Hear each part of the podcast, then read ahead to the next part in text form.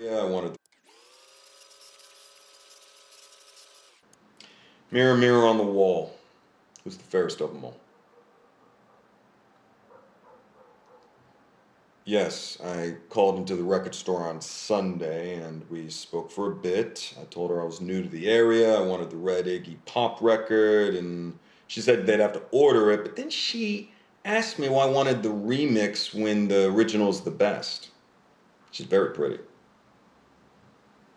Something like that.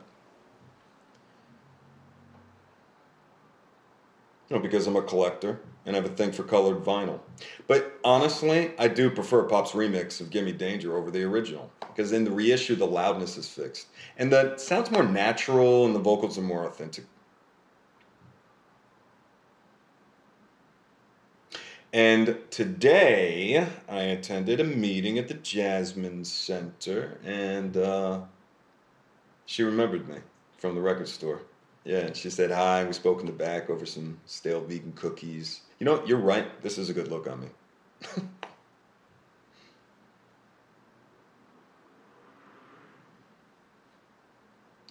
colorful detail.